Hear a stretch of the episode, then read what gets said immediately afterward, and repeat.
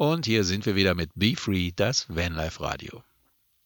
Ja, wir haben über die Stehhöhe gesprochen und jetzt geht es natürlich auch daran, wie groß soll das Fahrzeug denn ansonsten so sein? Da ist natürlich auch wieder die Frage, was habt ihr vor?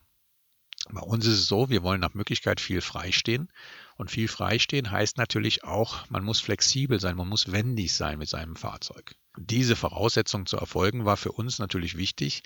Wir wollten schon so groß wie irgendwie möglich sein, aber auf der anderen Seite durfte das Fahrzeug natürlich nicht irgendwie zu hoch, zu lang oder was auch immer sein. Und da haben wir für uns dann versucht, irgendwie die richtige Höhe und Länge rauszusuchen. Aber obendrauf wollten wir nicht so wahnsinnig viel verbauen, damit wir nicht noch höher kommen. Und eins der wichtigen Dinge in Sachen Länge war für mich natürlich, ich wollte unter 6 Meter bleiben. Unser Fahrzeug ist 5,96 Meter lang und das ist wichtig, wenn ihr nämlich mit eurem Fahrzeug auf Fähren geht.